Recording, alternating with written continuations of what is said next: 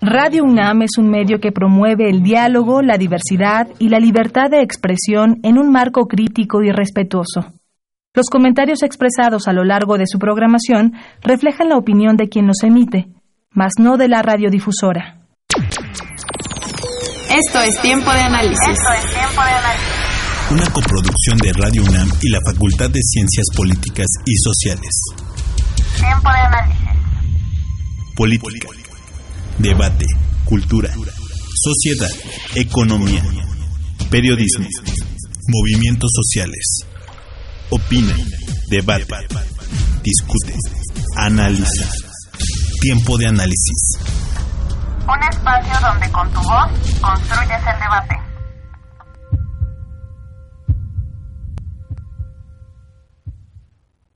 En su encuesta, Disponibilidad y uso de tecnologías y la comunicación de los hogares del año 2018, el Instituto Federal de Telecomunicaciones, IFETEL, informa que actualmente existen 7.3 millones de usuarios de Internet, mientras que el número de hogares mexicanos que cuentan con este servicio es de 18.3 millones. El 90.5% de los entrevistados por el INEGI e IFETEL contestaron que el mayor uso que le dan a Internet es para entretenerse, y un 77.8% dijo que usaba este medio de comunicación para acceder a sus redes sociodigitales. En otras palabras, aproximadamente 57.8 millones de mexicanos usan Internet para acceder a sus cuentas de redes sociales. Según los datos del último censo realizado por el INEGI, la población estimada del país es de 121 millones de mexicanos. Es decir, casi la mitad de la población mexicana accede con regularidad a sus redes sociodigitales. Según datos del IFETEL, Facebook es la red social más usada en México. Comunicación Política Aplicada elaboró el Estudio Nacional 2019, titulado ¿Cómo usan Facebook los mexicanos? Dicho estudio lanzó que el 37.9% de los entrevistados están en un rango de edad entre los 14 a los 20 años, mientras que el 35.4% oscilan entre los 21 a 30 años, lo cual sitúa al 73% de los encuestados que actualmente usa Facebook en un rango de 14 a 30 años de edad. Se estima que para el año 2021 este sector de entrevistados acceda al voto, lo cual los convierte en un grupo potencialmente importante para los partidos políticos. El 46.3% de los entrevistados dijo estar estudiando o contar con el grado de licenciatura. Con ello, Estamos hablando de que las personas que navegan en Facebook son gente con estudios universitarios, lo cual les permite en determinado momento ser mucho más selectivos con la información que consumen. El 74.3% dijo estar soltero. El 96.5% de los entrevistados dijo que su principal acceso a Facebook es por medio del smartphone lo que demuestra que la portabilidad es uno de los rasgos más buscados por los usuarios de esta red sociodigital para acceder a la misma. El 29.5% de los encuestados dijo dedicar un promedio de dos horas al día para navegar en Facebook. Y el 65% de los entrevistados dijo que la principal actividad que efectúan en esta red social es usar el servicio de mensajería directa. En otras palabras, las conversaciones entre los usuarios son la principal actividad, mientras que la segunda actividad que desarrollan es publicar información con un total de 61%. Soy Karina Venegas y estás escuchando Tiempo de Análisis. Hola, muy buenas noches. ¿Cómo se encuentran el día de hoy? Les saluda Tonatiu Garfias, bienvenidos a Tiempo de Análisis, el programa radiofónico de la Facultad de Ciencias Políticas y Sociales de la Universidad Nacional Autónoma de México. Se transmite en vivo a través del 860 de amplitud modulada y vía internet en www.radionam.unam.mx. Nuestros teléfonos en cabina son el 55 36 89 89 y la DA 01 800 505 26 88. Pueden seguirnos y enviar sus comentarios a nuestras redes sociales, en Twitter, arroba tiempo-análisis, en Facebook búscanos como Tiempo de Análisis y en Instagram, Tiempo-análisis. Esta noche hablaremos sobre redes sociodigitales en México y nuestros invitados son el maestro Luis Ángel Hurtado Razo, que es licenciado en Ciencias de la Comunicación y maestro en Estudios Políticos y Sociales por la Facultad de Ciencias Políticas y Sociales de la UNAM. Es autor de los libros 2006, El año del complot y 2012, Año de Reflexiones. Actualmente se, se, desempeña como académico en la Facultad de Ciencias Políticas y Sociales y es director general de la consultoría Comunicación Política Aplicada. Se dedica al estudio e investigación de los fenómenos comunicativos en Internet y las redes sociodigitales. Maestro, bienvenido, ¿cómo está? Muchas gracias, Tonatio. Buenas noches. Y bueno, estamos esperando aquí en el tráfico de la ciudad. Eh, no, no le ha permitido llegar al, licenciado Carlos Padilla Ríos, que es director y fundador de la revista Zócalo, medio especializado en el análisis del papel de los medios de comunicación, transparencia, derecho a la información y libertad de expresión. Carlos Padilla ha sido uno de los promotores del derecho a la transparencia, legislación en medios de comunicación y libertad de expresión. Lo presento y ahorita que llegue, pues ya se integrará a la charla, ¿verdad, maestro? Eh, pues eh, muy interesante empezar. Eh, planteando que eh, estoy leyendo estos eh, estudios que hicieron en, en tu consultoría, uh -huh. maestro, si me lo permites hablarte de tú.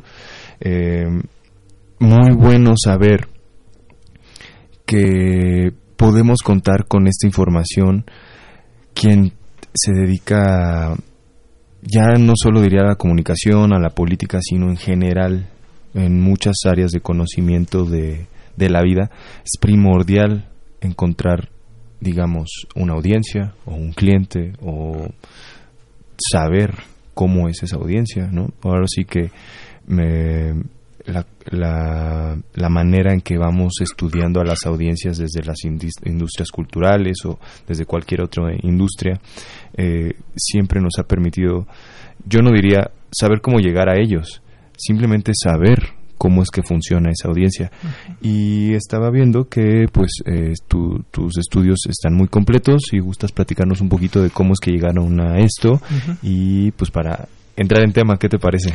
Me parece muy bien, Tonatio. Pues primeramente muchas gracias. Eh, es para mí un honor estar en el espacio de tiempo de análisis. Es un espacio de la Facultad de Ciencias Políticas, eh, Alma Mater, por cierto. Este para mí es un honor. Y bueno, entrando a materia, eh, como tal, el, los estudios que te refieres, Donatio, eh, ahorita tenemos tres estudios que se llevaron a cabo que tienen que ver con Twitter, bueno, no, más bien Twitter es el que viene, que es la siguiente semana, es eh, Facebook, eh, Instagram y es este el caso de WhatsApp. WhatsApp. exactamente. Pero antes de hablar de estos estudios, sí me gustaría hablar un poquito del contexto del por qué llegamos a hacer estos estudios. Primeramente, nosotros hicimos una, un, un, un estudio previo sobre el papel de las redes eh, sociodigitales en el proceso electoral 2018 y encontramos que en ese papel pues eh, nos dimos cuenta que pese a la iniciativa verificado 2018 que fue una iniciativa de medios para tratar de contrarrestar los efectos de los famosos fake news pues eh, no dejaron de circular o de generarse fake news. Nosotros detectamos que en ese proceso electoral hubo 85 fake news los cuales fueron eh, difundidos en diversas redes sociales ya sea en Facebook en YouTube en Twitter Instagram y en WhatsApp por supuesto a raíz de eso nosotros dijimos cuál fue el impacto que tuvieron estos fake news en el proceso electoral y eh, en comunicación política aplicada nos dimos a la tarea de decir, bueno, vamos a estudiarlo, pero sí sería antes de preguntarles a la gente sobre la información, cómo utilizan cada una de estas redes sociales.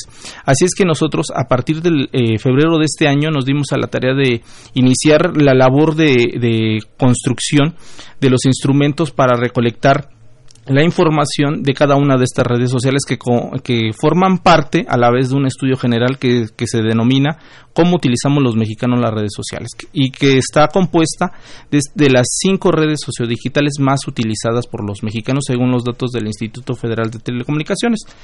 Y en este caso, eh, nosotros eh, construimos este, estos, eh, digamos, estos cuestionarios, estas cédulas de entrevista y buscamos hacer un muestreo a nivel nacional queríamos saber si hablamos de cómo utilizan los mexicanos, pues teníamos que hablar de los 32 estados y de diferentes estratos, ya sea eh, niveles socioeconómicos, niveles educativos y por supuesto si eran casados, no casados, el género por supuesto y por eso nosotros eh, cada mes a partir de febrero empezamos a divulgar la información, los resultados de cada uno de estos este, estudios. El primero que, eh, que difundimos fue el de WhatsApp, seguimos con Instagram y actualmente tenemos el caso de Facebook que eh, ahorita en la cápsula previa pues ya dieron un digamos una introducción de los resultados que obtuvimos de este estudio.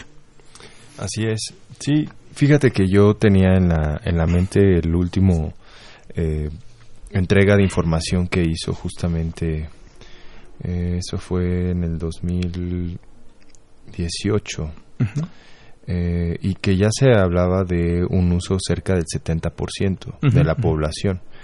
Y ahora con la información que da el presidente Andrés Manuel López Obrador de que tienen en sus planes eh, tener digamos, va de la mano con lo que plantea también Claudia Sheinbaum para aquí, para la ciudad, de empezar a tener corredores de Internet. eh, definitivamente estos números van a cambiar, ¿no? Y entonces se tendrán que estar actualizando y creo que año con año podremos ir teniendo de primera mano con ustedes aquí en Comunicación Política Aplicada la información bien detallada.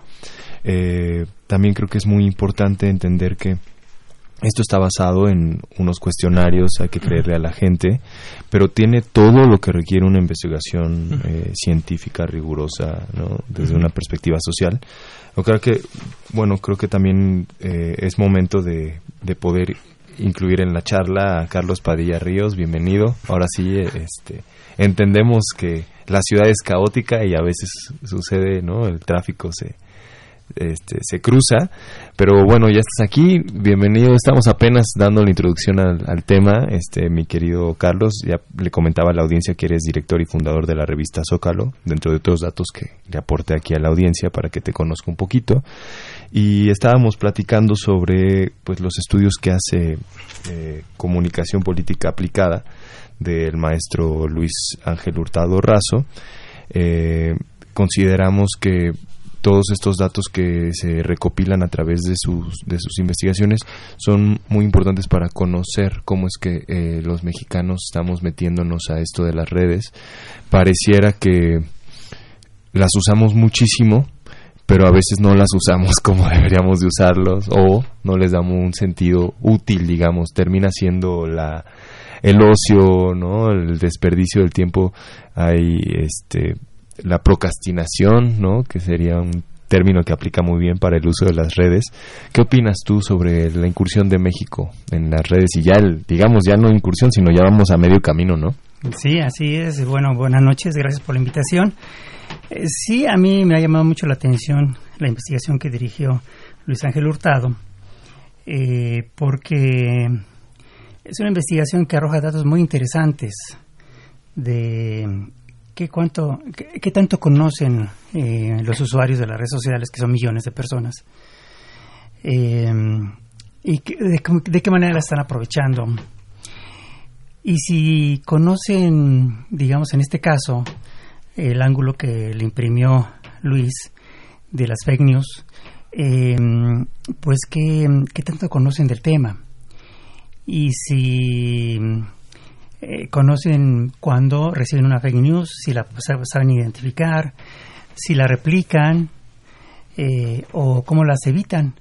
Y entonces los, las investigaciones que hizo eh, Luis en Instagram, en Facebook, en Twitter, en YouTube, que, que la va a dar a conocer próximamente, entre otras, en WhatsApp, pues nos, nos, van, nos están indicando datos como por ejemplo si, si los usuarios de estas redes sociodigitales eh, saben identificar una fake news, ¿no? ¿Y por qué es importante el tema? Pues porque los mensajes que se eh, enviamos a través de estas redes sociodigitales pues impactan, impactan a la gente eh, y, y somos tan susceptibles a la información que nos llega que yo supongo que tal vez el 80% de la información que nos llega la creemos, le damos credibilidad. Sí. Y ese es un riesgo, porque no sabemos el origen de, esos, de esa información. Muchas veces, pues sí nos llega información de los medios conocidos, pero a veces cuando una cuenta, la cuenta Pepito, nos envía eh, que Carmen Aristegui acaba de morir, tú dices, a ver, espérame, ¿no? Si eres periodista, pero si tú eres un usuario común y corriente, pues le das, eh, la compartes. ¿Por qué? Porque supones que es un dato interesante, ¿no? Eh, y nosotros como especialistas, como, eh, em, digamos, involucrados en la comunicación, pues debemos ser precavidos, ¿no? verificar la información, quién envía esa información y cotejarla eh, varias fuentes. ¿no? Obviamente esa fue una fake news. Sí, oye, dice el, el filósofo postmoderno más famoso, o sea, el Facebook, que el 99% de los mexicanos con que les digan que está basado en estudios se creen la información. Y bueno, es un sarcasmo completo y total, ¿no? En las mismas redes los, los, los memes se bromea con esto. Eh, las frases, por ejemplo, que dicen, nunca creas algo que leíste en el Facebook, frase famosa de este Aristóteles, ¿no? Hmm. Entonces eh, es, es muy obvio que caemos en el juego, es muy obvio que, que en México exclusivamente y bueno, parece un efecto ombligo a nivel mundial porque nuestras redes están resumidas a un entorno, a un círculo, ¿no? Lo mismo que yo, yo siempre lo comparo cuando hablamos de esto, comparo con lo que los astrofísicos llaman el efecto de la burbuja de radio de la Tierra, para conocer hasta dónde ha llegado nuestras ondas de radio en el espacio, desde que se transmitió. Pues tenemos esa distancia y es como tomar un vaso de agua en el océano y decir, ah, aquí no hay ballenas, ¿no? Eh, de pronto en las redes sociales parece lo mismo, hay millones de usuarios, no sabemos cuántos son reales. Eh, bueno, año con año se supone que las plataformas, seguramente ustedes están en conocimiento de esto, van eliminando usuarios potencialmente, digamos que o hacen spam o que son cuentas que no se usan o que están relacionadas con eh, operaciones de bots. Entonces pareciera que el, el, ambiente, pareciera que el panorama es muy difuso. O sea, no hay a veces una, una certeza, pero yo creo que también tiene mucho que ver con qué tanto se, se conoce el uso de la propia red. Y se los pongo, ahora sí que hago el comentario dando pie un poco para que nos sigas compartiendo información que tú tienes. Eh, creo que es muy importante tenerlo claro. Siempre hay un conocimiento previo, un conocimiento de causa al usar cualquier cosa y pareciera que en las redes digitales le damos muy poca importancia. Por ejemplo, cuando seguimos una cuenta, la gente le pone, o quien sea, le pone en el buscador de Facebook Carmen Aristegui y van a aparecer 20.000 cuentas. ¿Cómo sabes cuál es esa cuenta? Muchas veces las aplicaciones ponen ahí palomitas para saber cuáles son los usuarios registrados, pero también muchas personas no saben eso. Entonces, por eso tú crees que estás siguiendo a Carmen Aristegui, por poner un ejemplo, o a Radio UNAM, a la página de Tiempo de Análisis, pero hay otras cuentas falsas de Tiempo de Análisis y no estás siguiendo a Tiempo de Análisis. ¿Qué pueden ustedes eh, comentarnos con respecto de estos estudios? Que la gente, porque vi unos datos muy interesantes sobre, por ejemplo, qué tanto confían en la información, si les han enviado información falsa y aquí van aportando ciertos datos. ¿Quieres que los compartamos directamente aquí? Sí, sí, adelante. De hecho, ahorita, aprovechando esta parte y, ligando el comentario de Carlos, eh, es muy interesante, como te decía al principio de, en mi participación, el origen de estos estudios es precisamente para detectar o para eh, entrar eh, en la etapa de saber qué tanto se cree en la información que se comparte por cada red. Y ese fue el origen, digamos que es como la matriz del el origen de este, de este estudio. Pero eh, ahora ligándolo con en el, caso de los fake news, eh, es interesante, el día de ayer eh, circuló a nivel nacional una tendencia en Twitter principalmente y de ahí se fue a otras redes sociodigitales, principalmente en Facebook y otras redes, sobre acerca de que el, Palacio Nacional se iban a sacrificar a los gatos que hay en ese, en ese recinto, lo cual era un fake news completamente porque la Secretaría de Hacienda ya había hecho un comunicado en el cual iba a hacer una una este, campaña para el cuidado de estos eh, inquilinos eh, en este recinto, pero una usuaria en este sentido que trabaja directamente en el en Palacio Nacional dijo que eh, esa campaña era falsa y que realmente lo que iban a hacer es a poner a dormir a los gatitos. Aquí yo saco a colación este tema porque es interesante porque casi toda la gran mayoría de los medios de comunicación le dieron voz a esa persona y le dieron la credibilidad a esa persona de que realmente sí se iba a sacrificar a los a los gatos cosa que es totalmente falsa. O sea, días previos, como lo, acabo de señalar, la Secretaría de Hacienda ya había dicho que iba a hacer esta campaña. ¿Qué voy con esto? De hecho, esa campaña es eh, eh, en colaboración con la Facultad de Veterinaria de la UNAM. Eh, y todo esto a lo que voy es, es, a lo siguiente. Esta información que si una usuaria decide en Twitter compartirla es una, una situación, digamos, de carácter sentimental, emotiva, y lógicamente provoca un efecto viral en el cual se sumaron miles de voces, de hecho millones de voces, criticando, digamos, las medidas del gobierno, unas diciéndole que, pues, la, hasta dónde va a llegar la autoridad, que inclusive hasta va a matar a los gatos. Y todo esto es a, lo que voy es eh, lo siguiente. Le da la credibilidad a esta voz y no solamente la ciudadanía, o sea, la gente que habita, digamos, en la esfera pública digital, sino que la gran mayoría de los medios de comunicación, llámese Televisa, TV Azteca, el Universal, el que tú quieras, le dio voz y voto, digamos, a esa credibilidad. Y con ello se rompió, digamos, el, uno de los principios que siempre hemos, por lo menos en la Facultad de Ciencias Políticas y Sociales, pregonado con nuestros alumnos, que es el principio de verificación de la información. A ver, esta es una voz, sí, tú trabajas ahí, pero entonces voy a hablar con la gente del Palacio Nacional y ver si es verdad esto y, verificarla. No se verificó y esta información se hizo un fake news que llegó a ser el principal, eh, digamos, este eh, tema de tendencia la noche de ayer. Estoy hablando. Inclusive no solamente la gente, los mismos medios de comunicación cayeron en el mismo fake news y lo compartieron. Oye, y veníamos de otro fake news de que se iba a nombrar a Miguel Velasco en la Semarnat, ¿no? Y ese hay, hay un sí, perdón, sí dije bien, Manuel Velasco. Manuel Velasco. Este porque además este viene también a colación el concepto que se utiliza en Estados Unidos. Ah, ya ven que ahora Trump empezó a hablar mucho de fake news y fue muy al inicio de su de su primer de este mandato que lleva. Eh, se habló mucho de los fake news y es un término que se utilizó cuando se empezó a analizar esto en Estados Unidos, el endorsement, ¿no? O sea, la reputación añadida a un comentario. En este caso, por ejemplo, el de esta persona que es colaboradora ahí en Palacio Nacional. En el caso de Manuel Velasco de ¿Quién fue el que lo sacó? Este, ¿Loret de Mola? No, Joaquín López Ah, Joaquín López Dóriga, cierto. Entonces ya le da un, un respaldo a una información falsa, tendenciosa. Y me llama la atención también porque, bueno, aquí de acuerdo al, estudio que, que, presentan ustedes, el 61.58 de las personas, por ciento de las personas entrevistadas, utiliza el Facebook para publicar información.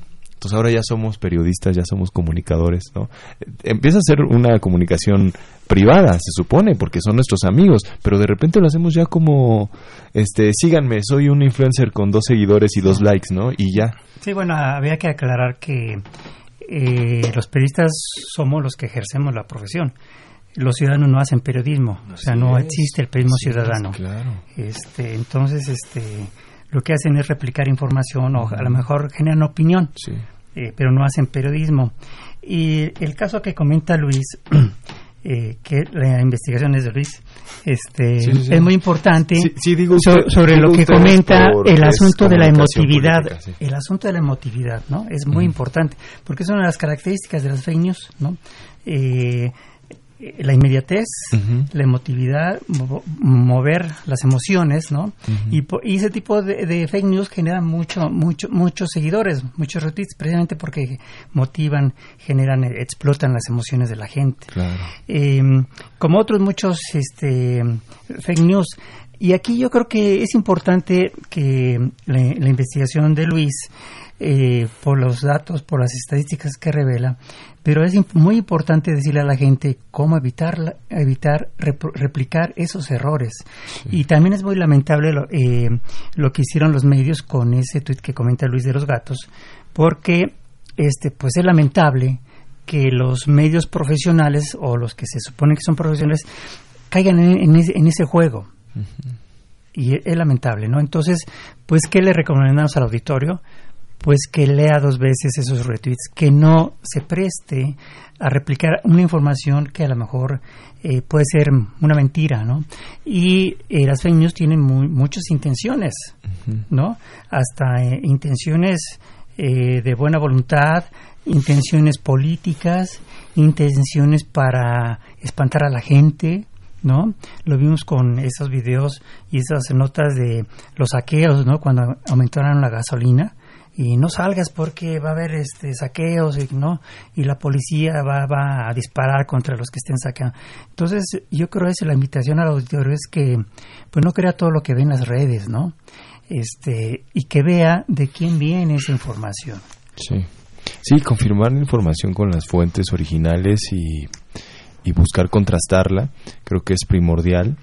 Este eh, le, les comentamos a la audiencia que estamos platicando sobre redes sociodigitales con el maestro Luis Ángel Hurtado Razo, que es el director general de Consultoría Comunicación Política aplicada, por eso decía a ustedes. Y bueno, Carlos Padilla Ríos, también como les comentaba al inicio, que es director y fundador de la revista Zócalo. Estamos teniendo una charla muy amena aquí en Tiempo de Análisis a través de Radio UNAM.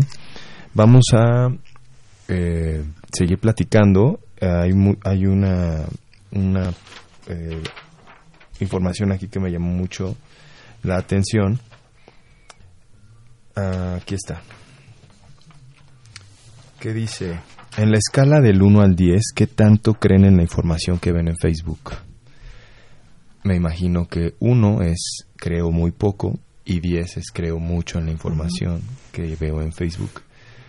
Eh, el 7.88% diría que cree muy poco de ahí me voy a saltar hasta el 3%, eh, perdón, el 3, eh, que es, eh, digamos, medianamente la mitad de la mitad, 10%, 10.34. Luego la mitad, o sea, el 5, que más o menos que la información, y la misma mitad no lo cree, 25.62. Luego de ahí, pues va, va bajando, pero digamos que el, el punto aquí central es que creemos la mitad de lo que nos dice el Facebook ¿Qué opinas sobre esto, maestro Luis? Mira, eh, nosotros en los tres estudios que ya levantamos, el de WhatsApp, Instagram y, Facebook, partimos de la idea de que necesitamos saber eh, que los usuarios qué tanto creen en la, en la información que hay en las redes sociodigitales. Para eso nosotros hicimos una escala donde el 1 es lo que menos cree hasta el 10. Y nos encontramos la gran sorpresa que de estas tres mediciones que hicimos de estas tres redes sociodigitales, el caso que tú tocas, que es el de Facebook, es la red sociodigital ahorita de las que hemos analizado que más creen, o sea, que más credibilidad tienen los mexicanos. Porque si sumamos eh, la gente que respondió del 5 al 10, da más del 60-70%. Estamos hablando que de cada 10 eh, mensajes que tú ves en Facebook, tú crees 7 y 3 no los crees. O sea, es altísimo el nivel. O sea, imagínate que en esos 7, 3 sean fake news y los otros 4 no lo sean. O puede ser al revés, pueden ser viceversa. O con uno que sea fake news. Eh, lo interesante de las redes sociodigitales es el efecto que puede tener. Con uno que lo comparta alguien y esa persona eh, lo vuelva a compartir, se hace un efecto viral impresionante.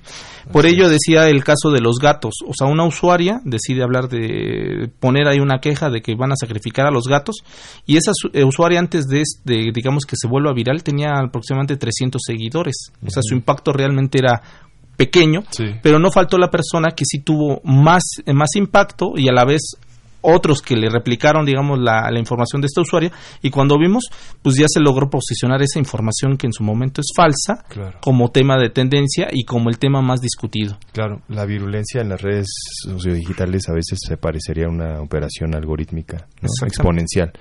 Eh, estamos platicando, como les decía, aquí en Tiempo de Análisis con el maestro Luis Ángel Hurtado Razo y con eh, el licenciado Carlos Padilla Ríos.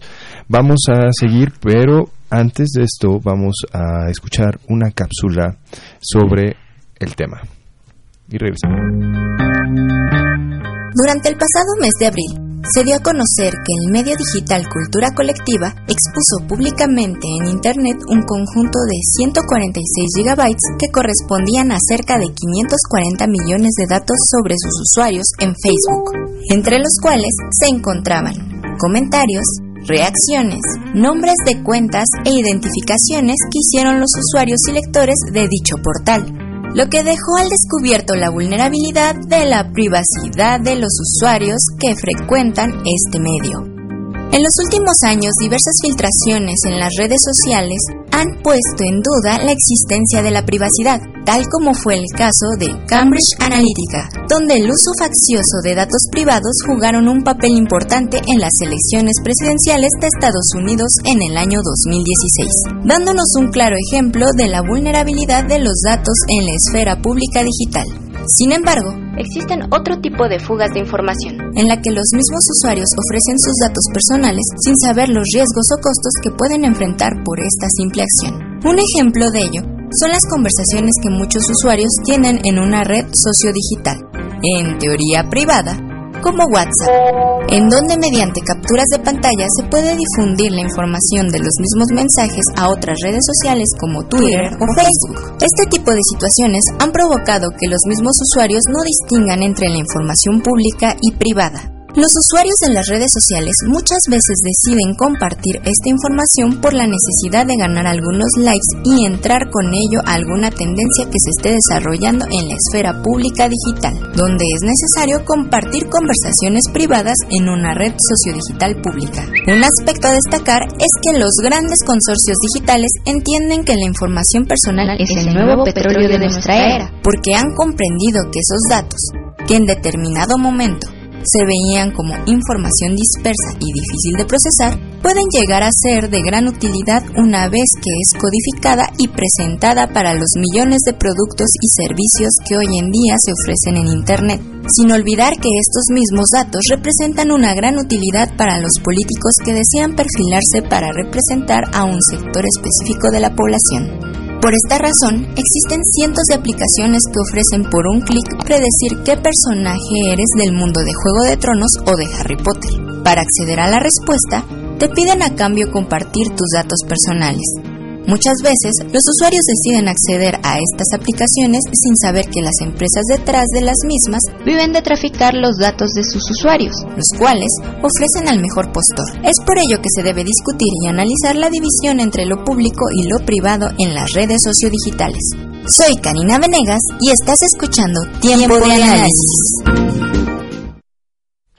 Y estamos de vuelta aquí en Tiempo de Análisis, una excelente cápsula de mi amiga, compañera y colega Karina Venegas, a quien le mandamos un gran saludo. Eh, estamos charlando sobre redes sociodigitales aquí en Radio UNAM con el maestro Luis Ángel Hurtado y el licenciado Carlos Padilla Ríos. Eh, ah, ya, ya llevamos el tema muy avanzado, creo que hemos desmenuzado a grandes rasgos eh, eh, primero el, uso que se le da, eh, a lo mejor yo he estado orientando mucho la plática hacia Facebook, pero obviamente los estudios que nos presenta el maestro Luis Ángel eh, hablan también sobre WhatsApp, sobre Instagram, donde puede eh, nuestra audiencia acceder a estos estudios o cómo puede conocer esa información, maestro? Sí, mira, eh, el, lugar de acceso son dos. La principal es entrando a la página de y la otra son en las redes eh, sociales de comunicación política aplicada, ya sea en Facebook, Twitter e Instagram. Ahí también los pueden descargar. Son libres y gratuitos. Muy bien, sí, pues para que los busquen, eh, cómo usan Facebook los mexicanos, cómo usan WhatsApp los mexicanos, cómo usan Instagram y posteriormente nos platicabas, dabas un adelantito de qué viene. Sobre, por eh, favor. Viene el próximo lunes, damos ya a conocer los resultados nacionales de cómo usan los mexicanos este Twitter y dentro de un mes precisamente vamos a dar también los resultados de cómo utilizan YouTube.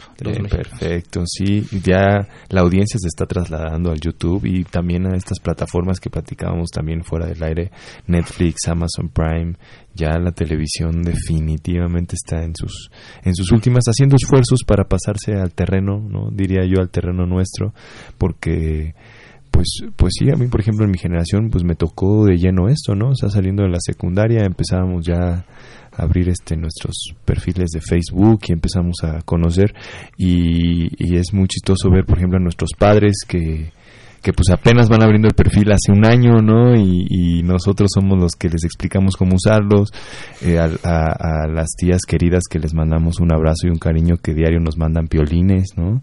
Que diario nos mandan este los tíos, noticias también, pues sí, o sea, es muy evidente que, que vamos viendo conforme eh, seguramente eh, a quien tuvo estudio no lo tengo ahorita muy fresco si, si lo vi pero o sea las edades cómo se distribuye es distinta a la información que maneja, ¿no? O sea, es, es más difícil, yo lo diría, eh, me atrevo a hablar un poquito de acuerdo a mi experiencia propia en el Facebook, es más difícil que un millennial que lleva muchos años viendo información en Facebook comparta una noticia falsa porque sabes, ¿no? Empiezas a ver, eh, muchas veces ahí quien, quien nos escucha lo sabrá, en el Facebook te pone muchas veces la URL, la dirección de donde viene. Entonces te dice ahí, por ejemplo, Radio Fórmula, pero la URL es una URL que no tiene que ver con, ¿no? O Radio UNAM, y no, no tiene que ver la URL con Radio UNAM.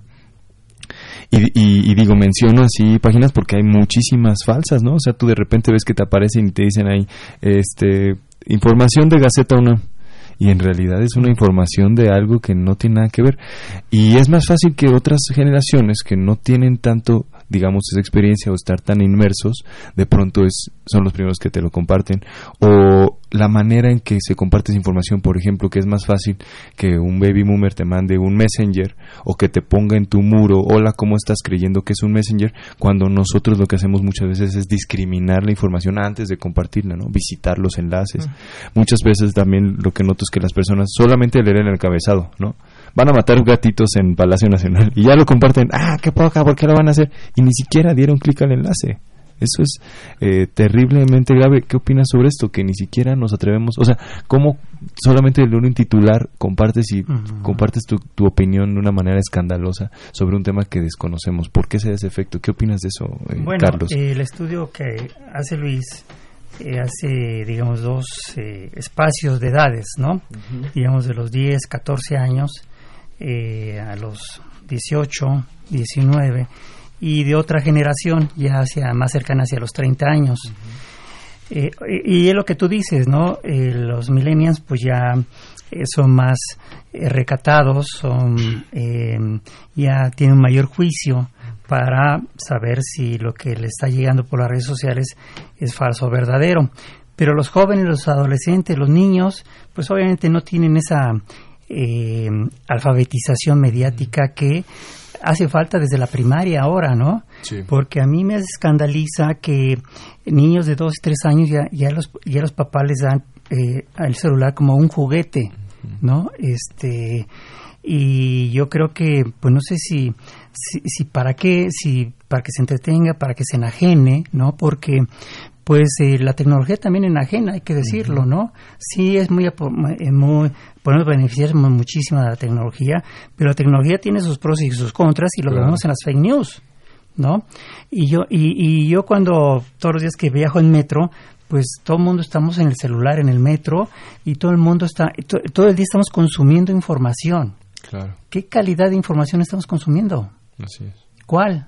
Sabemos discernir, si somos consumidores de, productos de, de toda naturaleza, sabemos escoger la información que, que, nos llega gratuita, esa no se nos vende.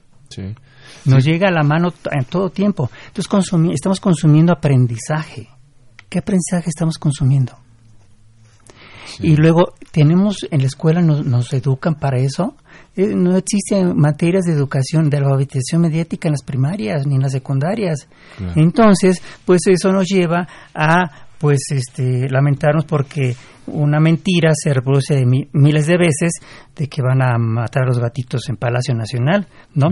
Y ah, vemos cuánta gente tiene gatos en su casa, ¿no? Es espantosa la, la, la, cifra que tiene de la gente que tiene gatos en su casa.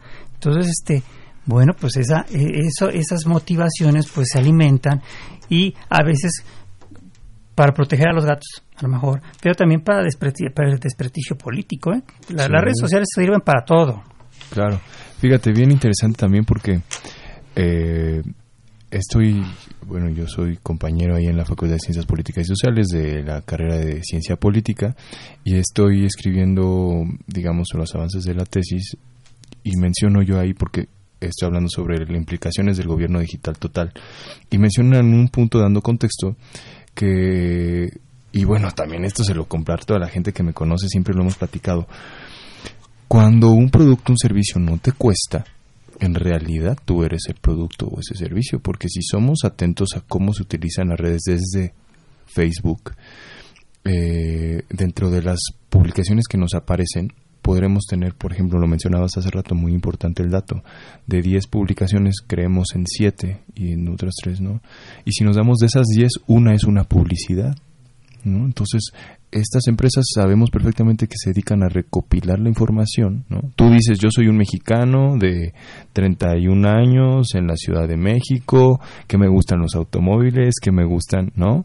Y entonces toda esta información le llega a nuestros anunciantes a, los, a gente que está en el Facebook y a la vez nosotros nos asumimos en este rol que le damos, por eso le decía e, efecto ombligo, le damos la importancia, creemos, que ya somos los que tenemos eh, esa capacidad de darle eh, el respaldo a la información que estamos compartiendo. ¿Qué opinas sobre ese, ese uso que le podemos dar a veces en un sentido completamente negativo? Porque ni siquiera asumimos que nosotros somos productos de Facebook. Bueno, eh, eh, para responder esta pregunta yo creo que voy a tener que hablar un poco de las características de cada una de las redes.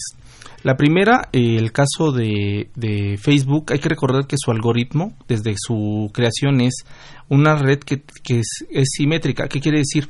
que para que tú puedas ver lo que yo publico tienes que ser mi amigo, o sea, para que yo lo pueda ver o por lo menos tener una vinculación con alguien cercano que le dé like o le dé me gusta, eh, digo, compartir, exactamente. Con ello, eh, en este caso Facebook es una caja de resonancia, como lo acabas de señalar muy bien.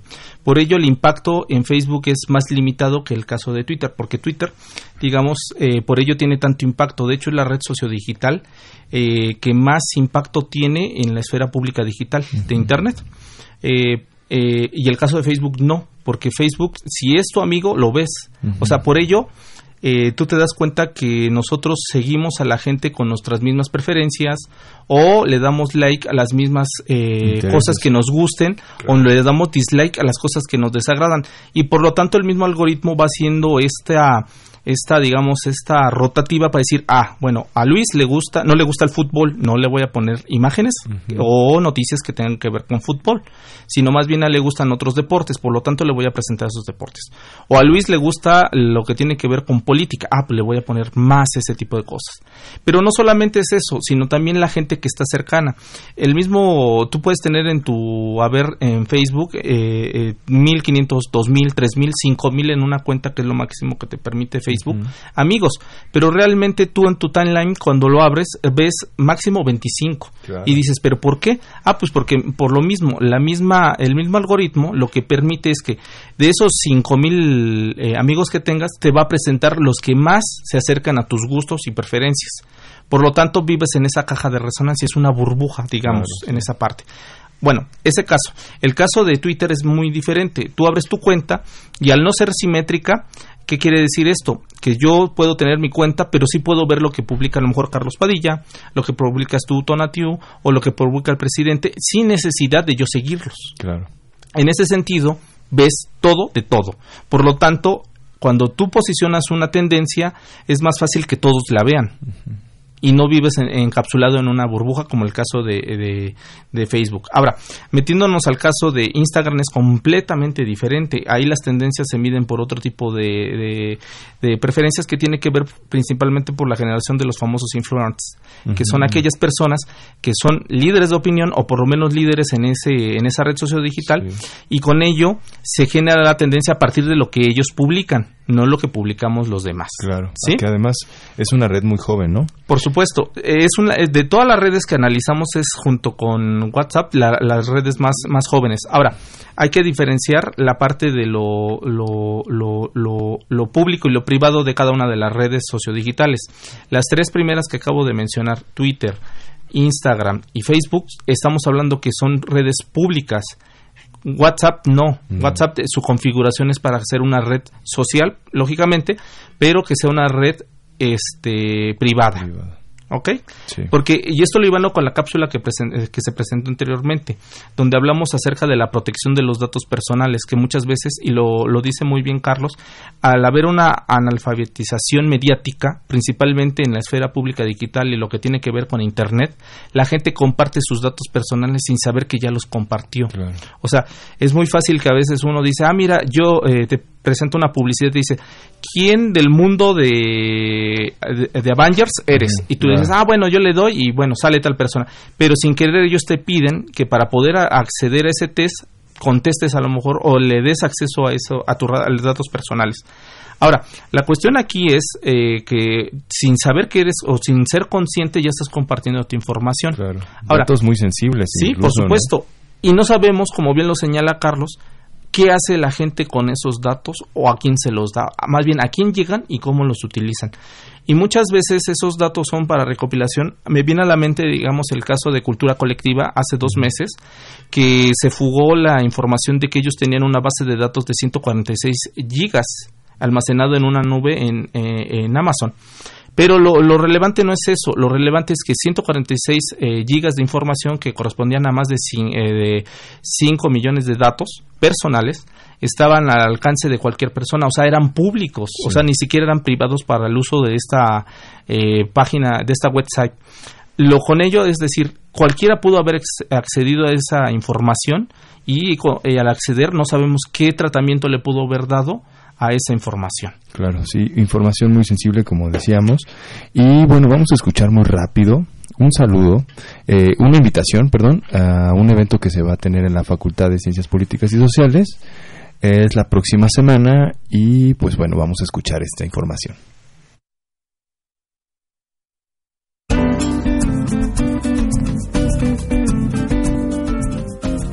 Queremos comentar la realización del 12 Congreso Nacional de la Asociación Mexicana de Estudios Rurales, más conocida como AMER.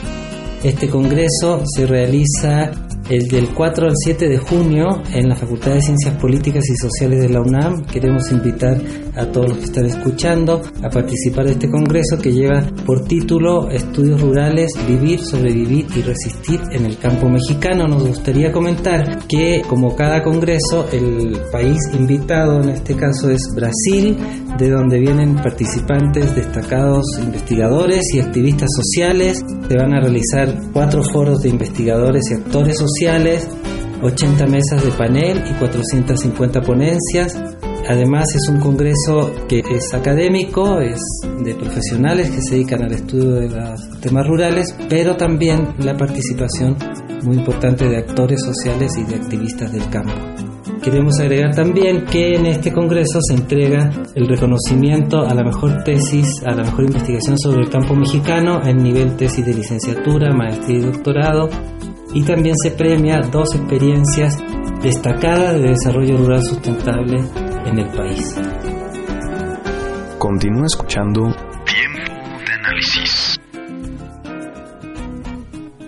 Bueno, ahí está, no se lo pierdan. Eh, va a estar muy bueno, sin duda alguna. Y seguimos aquí charlando en Tiempo de Análisis, programa radiofónico de la Facultad de Ciencias Políticas y Sociales. Me encuentro con el maestro Luis Ángel Hurtado Razo y con eh, licenciado Carlos Padilla. Estábamos charlando, ya ahora sí que a completando el círculo de esta charla que está por concluir, sobre eh, un concepto que entra a colación, el analfabetismo funcional. Sabemos leer, pero no sabemos discriminar la información, no sabemos contrastarla, nos asumimos como periodistas, bien decías, no, no hacemos periodismo ciudadano, pero pareciera que sí usamos las redes, ¿no? síganme, chequense esta información exclusiva que les estoy trayendo de un portal que no confirmé y que es una información falsa. ¿Y qué te parece si para eh, que nos comentes esto, les compartimos a la audiencia esta pequeña lámina que dice, ¿quién les ha enviado alguna noticia falsa por Facebook? El 61% contestó que amigos, el 45.81% personas desconocidas, el 38.42 familiares, el 15.27 compañeros de trabajo y el 3.45 otros.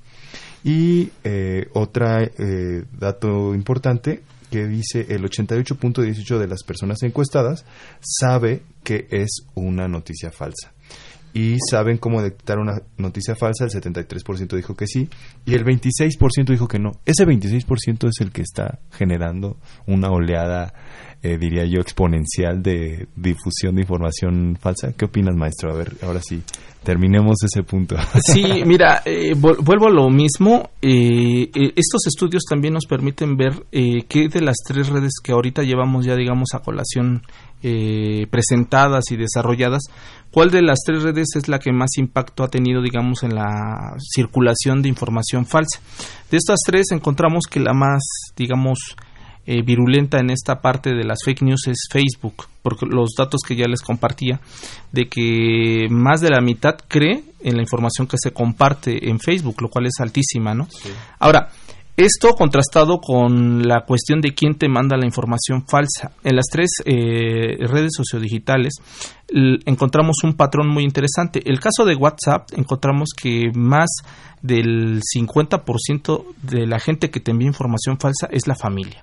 Estamos hablando de que, lo, eh, con lo anterior, con la cuestión de la intimidad. Es una red privada, a diferencia de las otras, o en teoría es una red sociodigital privada, eh, y cómo ésta se presta, digamos, para el envío también de información falsa.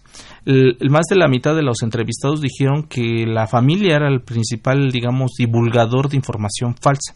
El caso de Instagram, el 40, 35, 40% contestó que la gente que les manda información falsa son desconocidos, o sea, no son gente que ellos estén en sus círculos o gente que ellos sigan, sino gente completamente desconocida les manda esta información falsa. Y el caso de Facebook es muy interesante porque la gente que les comparte la información falsa son los amigos.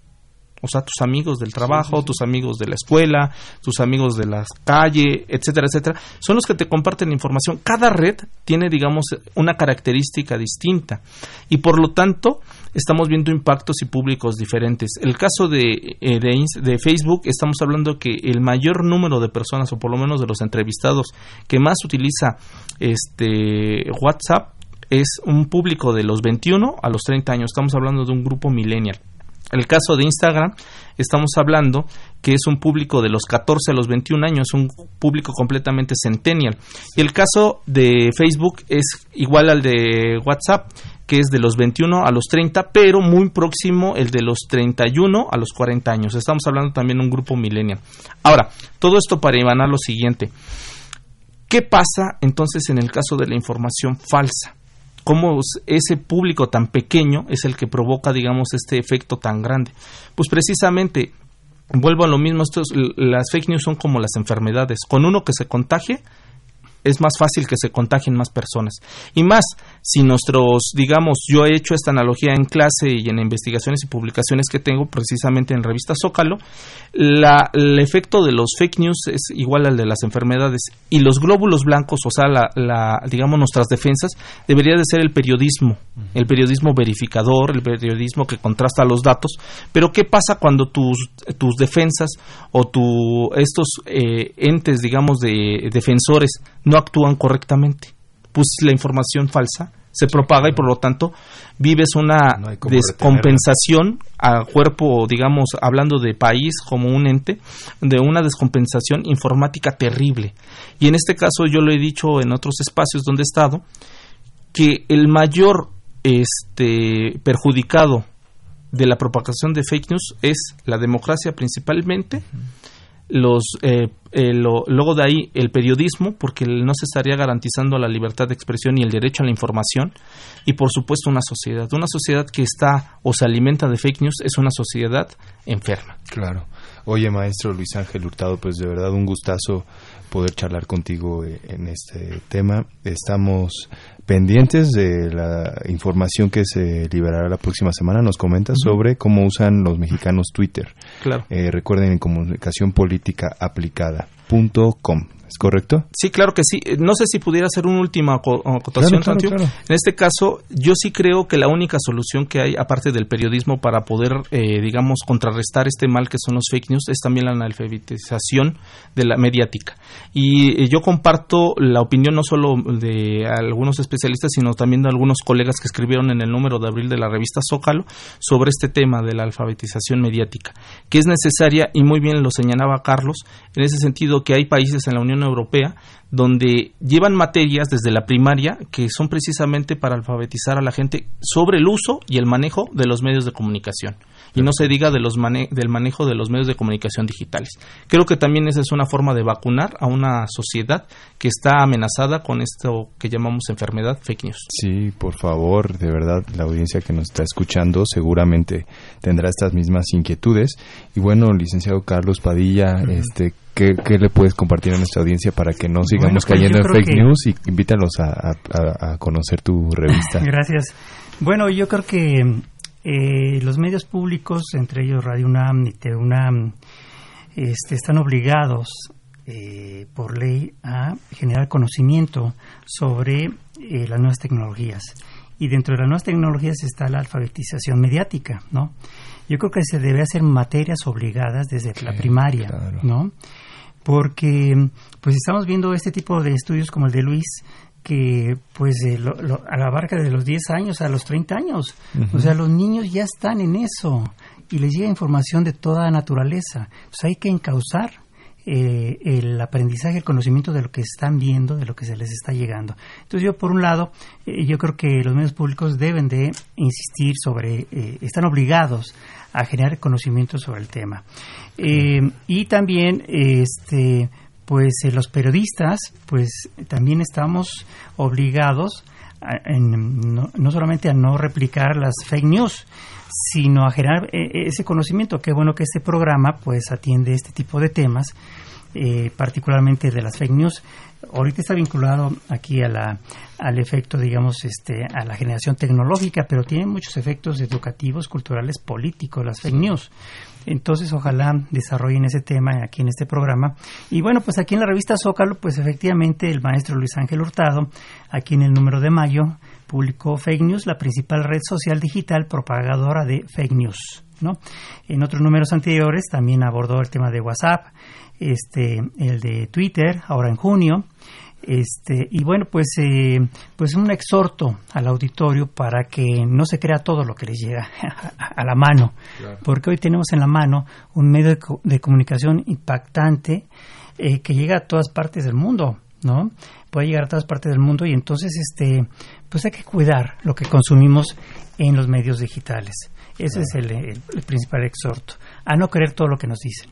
Claro. Muy bien, pues sí, no se pierdan. Eh, están todavía a un par de días de poder encontrar la revista Zócalo en, en las en los estantes, eh, también me imagino en su página de internet. donde Sí, tenemos una página, revistasócalo.com.mx. Perfecto, ahí se pueden eh, suscribir y todo. Suscribir y todo. Perfecto, pues sí, a todos nuestros amables radioescuchas, eh, fue un honor poder tener esta charla. Creo que ya quedó implícito a nuestro productor Oscar González que tenemos que hacer la segunda parte de este programa. Ya están invitadísimos. Ya dijo que sí desde allá, ¿eh? ya dijo que sí desde allá. Nada más habrá que ver las fechas para ver cuándo se hace la segunda para nosotros. parte. Sí, muchas gracias. De verdad, será un honor volveros a tener en esta mesa y poder charlar. Eh, si nuestra audiencia está de acuerdo, por supuesto que pueden a través de nuestras redes digitales. Eh, pues hacernos llegar esta información, saber qué, qué, piensan sobre este programa, hacer sus comentarios, si tienen alguna pregunta, pues ahí estaremos en, en las redes respondiendo a sus cuestionamientos. Eh, eh, recuerden que estamos en Twitter como arroba tiempo análisis, eh, perdón, tiempo guion bajo análisis. En Facebook búscanos como tiempo de análisis y en Instagram tiempo guion bajo análisis. Estuvo en la operación de cabina Humberto Sánchez y en continuidad Tania Nicanor. Este programa es producido por la Coordinación de Extensión Universitaria de la Facultad de Ciencias Políticas y Sociales y dirigida por Sergio Varela nuestro productor Oscar González, asistente de producción Jessica Martínez, servicio social Karina Venegas, Salvia Castro y Rafael Barajas. Nuevamente, maestro Luis Ángel, un gusto tenerlo en este programa. Eh, Carlos Padilla. Gracias. Nos vemos la, próxima a toda nuestra audiencia. Se despide de ustedes Donatiu Garfias y muy buenas noches. Esto fue Tiempo de Análisis una coproducción de Radio UNAM y la Facultad de Ciencias Políticas y Sociales. Tiempo de análisis. Política, debate, cultura, sociedad, economía, periodismo, movimientos sociales. Opina, debate, discute, analiza. Tiempo de análisis. Un espacio donde con tu voz construyes el debate.